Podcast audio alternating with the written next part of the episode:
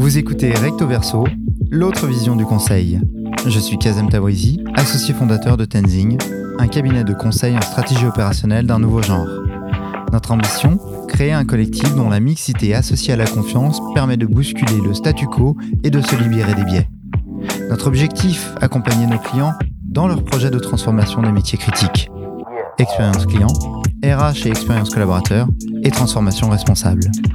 ESS à sa fondation, Bicorp depuis 2018 et Société à mission depuis 2020, Tenzing porte un nouveau rôle d'entreprise, plus ouvert, plus responsable et plus performant. Dans Recto Verso, on vous raconte l'analyse de nos retours d'expérience et de nos apprentissages. Cette prise de hauteur nous semble être nécessaire pour y voir plus clair dans un monde en pleine effervescence. Dans cette série de 4 épisodes, nous nous intéressons au sujet de préoccupation des directions des ressources humaines, l'expérience collaborateur, la transformation managériale, l'engagement des collaborateurs, les oubliés de cette expérience et enfin un sujet d'actualité, le travail hybride.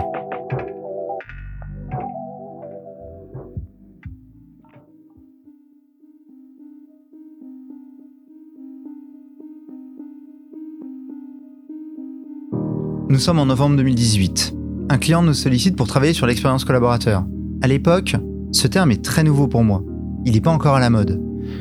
Et comme d'habitude, dans, ce cas de figure, ce que je fais, c'est que je vais faire des recherches, chercher la définition, comprendre ce qu'il y a derrière. Du coup, la question que je me suis posée, c'est pourquoi l'expérience collaborateur? Pourquoi maintenant? Qu'est-ce qui fait que, en si peu de temps, c'est devenu aussi important pour les entreprises? Quels sont les objectifs aussi que chacun va chercher? Les objectifs entre l'entreprise et les collaborateurs vont être différents, mais aussi avec les managers, le top management. Et puis, il ne faut pas oublier aussi les stagiaires, les alternants qui vont aussi vivre l'expérience collaborateur, mais de façon différente. Je découvre alors le livre de Myriam Le Petit-Brière, Booster l'expérience collaborateur. Elle définit l'expérience collaborateur comme le résultat des émotions et des perceptions dans les interactions du collaborateur avec l'entreprise, son environnement, son organisation, son management et ses collègues. Thomas Chardin, dirigeant fondateur de Parlons RH, a une définition qui est assez proche. Il définit l'expérience collaborateur comme l'ensemble des interactions et expériences vécues par un collaborateur au sein de l'entreprise dans les moments clés de son parcours, comme dans son quotidien professionnel, c'est-à-dire de son recrutement jusqu'à son départ. On peut la définir comme la somme des ressentis du salarié vis-à-vis de cette situation de travail.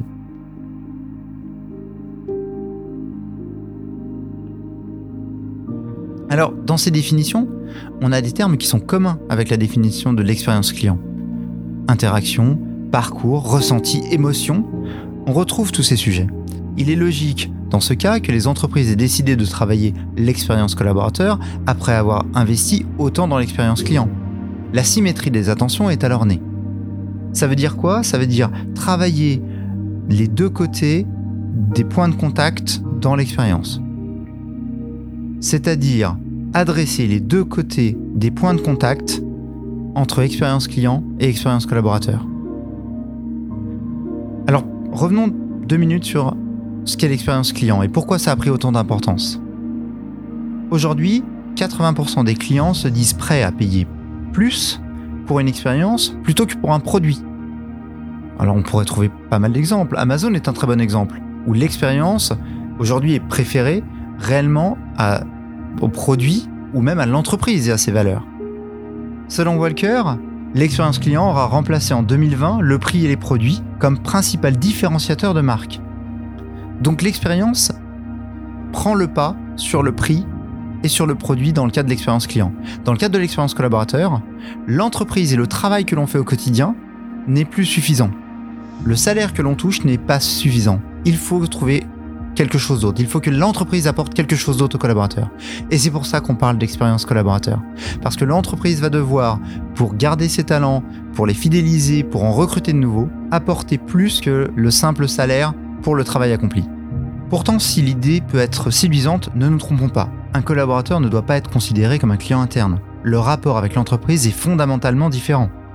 D'un côté, un client paye pour un produit ou un service. De l'autre, un collaborateur perçoit un salaire pour le travail accompli.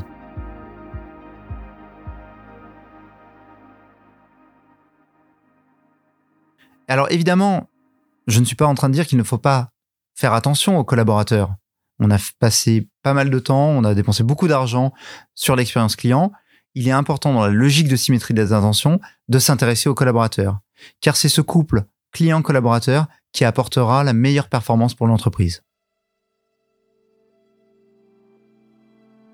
Alors on va remonter un peu dans le temps pour mieux comprendre l'expérience collaborateur. Johan Chapoutot, qui est historien spécialiste du nazisme, a fait un parallèle un peu provocateur entre le management au temps des nazis et le management moderne.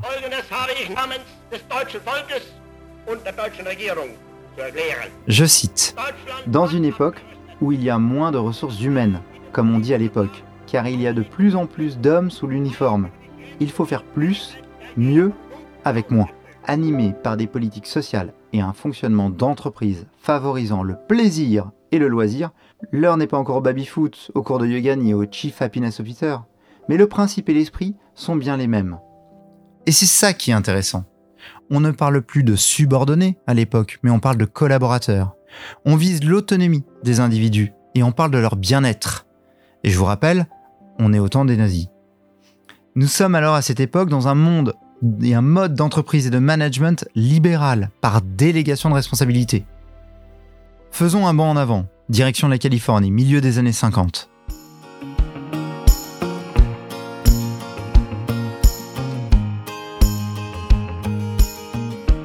Peter Drucker, pape du management moderne, présente dans son livre The Practice of Management le management par objectif.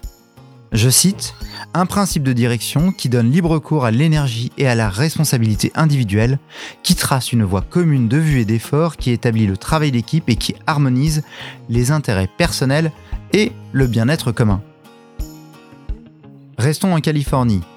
1968. Andy Grove, PDG d'Intel, écrit dans son livre High Output Management le terme d'OKR pour Objective Key Results cette méthode de responsabilisation et d'autocontrôle est connue depuis sa mise en place par Google en 1999. Aujourd'hui, elle séduit de plus en plus d'entreprises. Et il s'agit d'une méthode de pilotage qui vise à décomposer la stratégie de l'entreprise, des équipes, des collaborateurs en objectifs, eux-mêmes déclinés en résultats clés quantifiables. Alors ça veut dire quoi? Grosso modo, si je prends l'exemple d'une entreprise de 10 collaborateurs qui doit réaliser un objectif de vente de 100. Traditionnellement, ce qui se passe, c'est qu'on récupère le chiffre d'affaires donc de 100, qu'on distribue de manière homogène dans les 10 collaborateurs. Donc, grosso modo, chaque collaborateur doit faire 10, 10 fois 10, 100. Dans la logique de KR, on présente l'objectif global, donc le chiffre d'affaires de 100 qui doit être réalisé. Et chaque collaborateur, je dirais en autonomie, en responsabilité, définit sa part et sa contribution à l'atteinte de cet objectif. Je peux très bien choisir de mettre 8 comme je peux choisir de mettre 12. En tant que responsable, mon devoir est de regarder et de faire la somme de l'ensemble des objectifs qui sont récoltés pour m'assurer que j'atteins bien l'objectif de 100. Si ce n'est pas le cas, j'indique à l'ensemble des collaborateurs qu'un effort supplémentaire doit être fait pour atteindre l'objectif de l'entreprise. Si jamais on est au-delà, l'objectif alors du management n'est pas de valider l'objectif, mais d'apporter finalement la pédagogie qui va permettre aux collaborateurs d'atteindre ces objectifs. Ces objectifs qu'il a lui-même définis et sur lesquels il est responsable et engagé. Je vous donne un exemple concret. Supposons qu'une entreprise souhaite augmenter sa présence digitale. Aujourd'hui, ça peut très bien se décliner et arriver à la personne, typiquement le webmaster, arriver chez lui comme étant un objectif de je dois augmenter le nombre de pages vues ou le nombre de clics vous m'accorderez que le nombre de pages vues et le nombre de clics ne permet pas de répondre à l'objectif d'augmenter sa présence digitale. Si par contre dès le départ, on avait affiché le fait qu'on souhaitait augmenter la présence digitale, le webmaster pouvait alors définir sa contribution à l'objectif global et donc identifier les actions qui lui semblaient être les plus cohérentes pour permettre d'augmenter cette présence. Il était alors plus engagé, plus responsable et mieux dans son travail. Alors, comme vous l'avez vu, cette méthode OKR amène une meilleure responsabilité, un meilleur engagement des collaborateurs, parce qu'ils définissent leurs objectifs. Mais cela sous-entend une implication forte du management, notamment en termes de confiance et de pédagogie, pour accompagner le collaborateur dans l'atteinte des objectifs. On voit bien par ces exemples que dans le management moderne, du milieu du XXe siècle à nos jours, l'autonomie et la responsabilisation, qu'elles soient individuelles ou collectives, sont source de bien-être pour les collaborateurs et in fine d'une meilleure expérience. On comprend mieux pourquoi l'expérience collaborateur gagne du terrain au sein des entreprises. symétrie des attentions avec l'expérience client, responsabilisation des individus, bien-être des collaborateurs, intérêt individuel et bien-être commun. Ce sujet est surtout aujourd'hui un sujet de préoccupation des DRH. 70% des acteurs de la sphère RH connaissent bien ou très bien le sujet selon le baromètre de l'expérience collaborateur de Parlons RH. Deux questions se posent alors. Quel objectif l'entreprise poursuit-elle avec l'expérience collaborateur? Et ce sujet est-il exclusivement un sujet RH Alors, prenons la première question. Les objectifs poursuivis par l'entreprise. Quels sont-ils? J'en ai identifié sept. Une recherche de développement du collaborateur vers plus que son poste ou sa carrière. Une réponse à la génération actuelle et au futur. Une volonté de se démarquer de la concurrence pour attirer et fidéliser les talents. Une réponse au nouveau mode de travail plus agile, plus ouvert, plus hybride.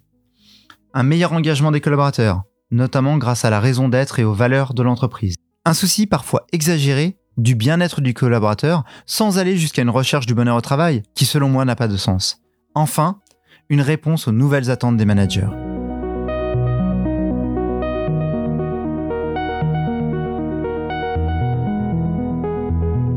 En 2019, selon le baromètre de l'expérience collaborateur de Parlons RH, 62% des RH considèrent l'expérience collaborateur comme un engagement de la performance, ce qui est en baisse de 9 points par rapport à 2018. 31% considèrent qu'elle améliore l'efficacité de l'entreprise. On retrouve notre cercle vertueux.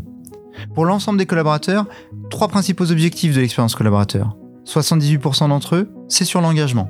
64% la performance globale de l'entreprise. Et seulement 46% la qualité de vie au travail. Étonnamment, alors que seulement 35% des RH ont lancé une démarche d'expérience collaborateur, 73% des salariés se déclarent satisfaits de leur qualité de vie au travail. 77% y trouvent un sens et 56 estiment que l'entreprise s'occupe de leur bien-être. Ces chiffres n'ont jamais été atteints depuis 10 ans, selon la 11e édition du baromètre santé qualité de vie au travail de Malakoff Humanis. Mais assez par les chiffres, rentrons dans le cœur du sujet. L'expérience collaborateur est-il un sujet exclusivement RH Pour répondre à cette question, revenons sur les principaux constats que nous faisons.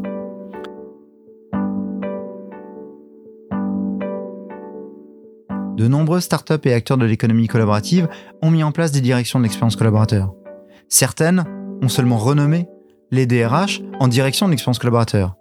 Mais d'autres, pionnières dès 2015, ont commencé à développer cette notion d'expérience collaborateur au sein de leur entreprise. On pourrait notamment citer Blablacar.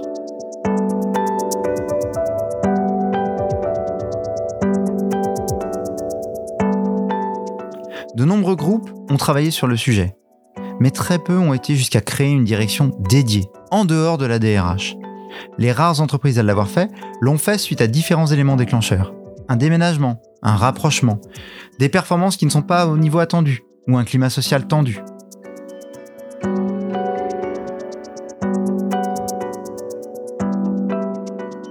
Ce que nous avons constaté, c'est que lorsqu'une direction de l'expérience collaborateur est créée en dehors d'une direction des ressources humaines, c'est fait de manière ponctuelle.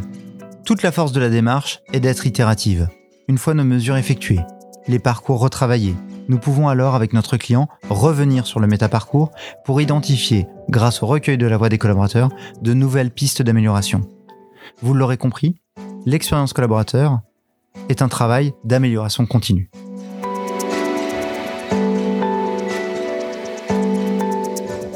À l'époque, des directions digitales avaient été créées pour acculturer l'ensemble de l'entreprise au digital. Depuis, le digital n'est plus le sujet d'une seule direction, mais concerne l'ensemble des directions de l'entreprise. Je pense que la direction de l'expérience collaborateur, en dehors des DRH, prendront le même chemin. Elle est créée pour avoir aujourd'hui un impact et acculturer l'ensemble de l'entreprise au sujet, avant de s'intégrer petit à petit à la DRH qui va reprendre le sujet à son compte. Les DRH ajouteront alors une vision marketing RH à la vision recrutement et gestion administrative qu'elles ont. Pour vous illustrer cette thèse, laissez-moi revenir en arrière. En 2018 toujours. Après avoir trouvé la définition de l'expérience collaborateur et les différents sujets qui lui sont attenants, nous avons mis en place une nouvelle direction de l'expérience collaborateur pour un client. La méthodologie s'est inspirée de celle de la direction de l'expérience client et des parcours clients. On revient ainsi sur notre symétrie des attentions. Ce parcours collaborateur et cette direction s'est construit en deux temps. Le métaparcours. Construire un métaparcours qui reprend l'ensemble des interactions qu'un collaborateur a avec l'entreprise. Elle est composée des étapes allant du sourcing du candidat au départ du collaborateur, en passant par le recrutement, l'intégration, la vie au quotidien, c'est-à-dire les interactions avec ses collègues, son management, mais aussi le fait de remplir les différentes tâches administratives, de réaliser son travail quotidien, que ce soit au sein de sa direction ou en transverse dans le cadre de projets. Cela inclut aussi la formation, la mobilité et les évolutions de carrière, qu'elles soient horizontales ou verticales. En s'appuyant sur ce métaparcours, nous avons recueilli la voix des collaborateurs pour identifier les attentes, irritants, ressentis pour chacune des étapes. La complétion de ce métaparcours va permettre, grâce à des ateliers de co-design, de définir le plan d'action personnalisé pour notre client, chaque organisation ayant ses propres enjeux et sujets. Cette première étape a permis de mettre en évidence les sujets à creuser et à approfondir. Ce qui nous amène à notre deuxième étape. Passage du métaparcours au parcours collaborateur. C'est-à-dire au plus proche des préoccupations et du quotidien des collaborateurs. Dans le cas de notre client, nous avons travaillé sur les parcours d'intégration, les parcours de mobilité et l'expérience alternant. Pour chaque parcours, il est important de mesurer les évolutions et les améliorations. Alors, comment fait-on? Il y a de nombreux outils de mesure qui existent sur la satisfaction ou l'engagement des collaborateurs. On fait une photo à date, on travaille le parcours grâce aux ateliers, grâce au recueil de la voix des collaborateurs, on met en place le plan d'action identifié et on prend la température, la photo, six mois plus tard et on compare les deux données pour s'assurer que les travaux qui ont été faits permettent d'améliorer l'expérience du collaborateur. Toute la force de la démarche est d'être itérative. Une fois nos mesures effectuées, les parcours retravaillés, nous pouvons alors, avec notre client, revenir sur le métaparcours pour identifier, grâce au recueil de la voix des collaborateurs, de nouvelles pistes d'amélioration. Vous l'aurez compris, l'expérience collaborateur est un travail d'amélioration continue. Vous venez d'écouter le premier épisode de Recto Verso, l'autre vision du conseil. Si vous avez aimé cet épisode, abonnez-vous, mettez 5 étoiles et partagez ce podcast à au moins une personne de votre entourage. On se retrouve pour l'épisode 2 qui sera dédié à la transformation managériale. Si le sujet vous intéresse, faites un tour sur nos réseaux sociaux ou sur notre site en cherchant Tenzing Conseil, T-E-N-Z-I-N-G. À bientôt!